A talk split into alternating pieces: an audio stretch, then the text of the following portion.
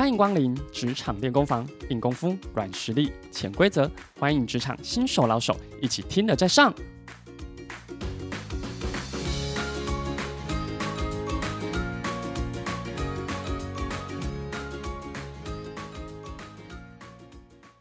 各位快乐分多金的听众朋友，大家好，我是诚挚的 Jason，欢迎加入职场练功房。各位听众朋友，我们在工作中有好多机会需要公众的表达，或者是一对一的沟通，我们最怕的就是一开头不知道说什么，怕空气突然凝结起来。很希望自己能够说出让大家很快融入的话题，所以今天要分享公众表达的好开头哦。每次的对话，我们都不想要发生大家无感的状态，这个无是无法的无，反而期待大家感官全开，就能很热络的讨论下去。我记得小时候到现在哦，自己不是一个很会聊天的人，很难也不太敢一次太深入的去聊，所以反而很快给自己一个据点，因此。接下来这个方法是很好去练习和对方有交集的一个小方法，我们就分成三个层次来简单分享。透过五感扩张，如何去思考后再说出口，建立画面，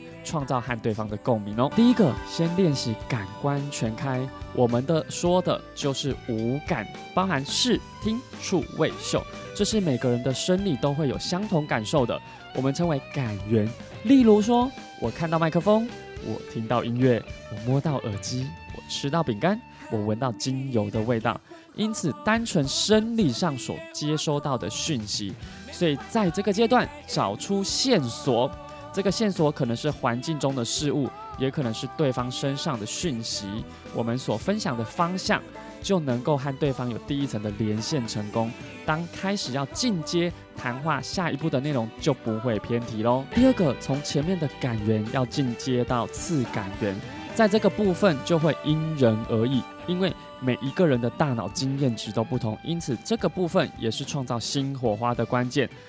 会包含你有感觉、心情、情绪等等。例如，我看到麦克风很开心，我听到音乐很放松，我摸到耳机感觉很害怕，我听到我吃到饼干觉得哦好硬哦，我闻到精油的味道觉得好香。在这个阶段，我们会开始透过我个人的感受，把自己的经验和事件带入，引导大家一起来思考：诶，我为什么会这么说？就能够一步步进入我们的话题当中。第三个，当我们只说出这环境中基本的生理感源接收到的讯息，再进一步次感源的感受。说出这些内容其实是不够的哦，因为反而会只停在自己的心情抒发，所以我们就要进一步说出对我自己的意义与价值，所有的讯息就会瞬间包围在对方身上，因为对方可能从来没有想过，或者是突然被点醒，诶，我好想有也有这个想法诶，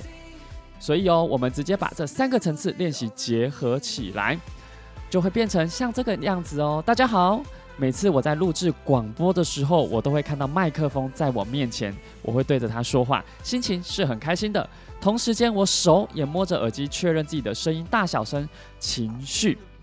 因为哦，小时候自己完全不敢上台，还曾因此被处罚，所以好长一段时间很封闭。可是之后有机会接触不同活动，开始去勇敢的去说出自己的声音。每次自己听见自己的声音，就会更认识，甚至更接受它。所以想跟大家分享，如果从不同方式去接触，一定有很多新的经验可以去帮助自己哦。在前一段的分享中，我们从单纯的感源，接着到次感源，并且分享了对自己的意义，就能够对面前的听众开启一个画面的想象，而且同步理解。可能就能够勾起对方也有类似的经验，更能专注讨论下去之后的内容喽。我是诚挚的 Jason，更多公众自信表达训练，欢迎加入诚挚 Online 线上高度互动的课程，立即洽询零八零零三一二三一二。谢谢大家收听本次的职场练功房，我们下次见喽，拜拜。听完今天的节目后，大家可以在 YouTube、FB 搜寻 Emily 老师的快乐分多金，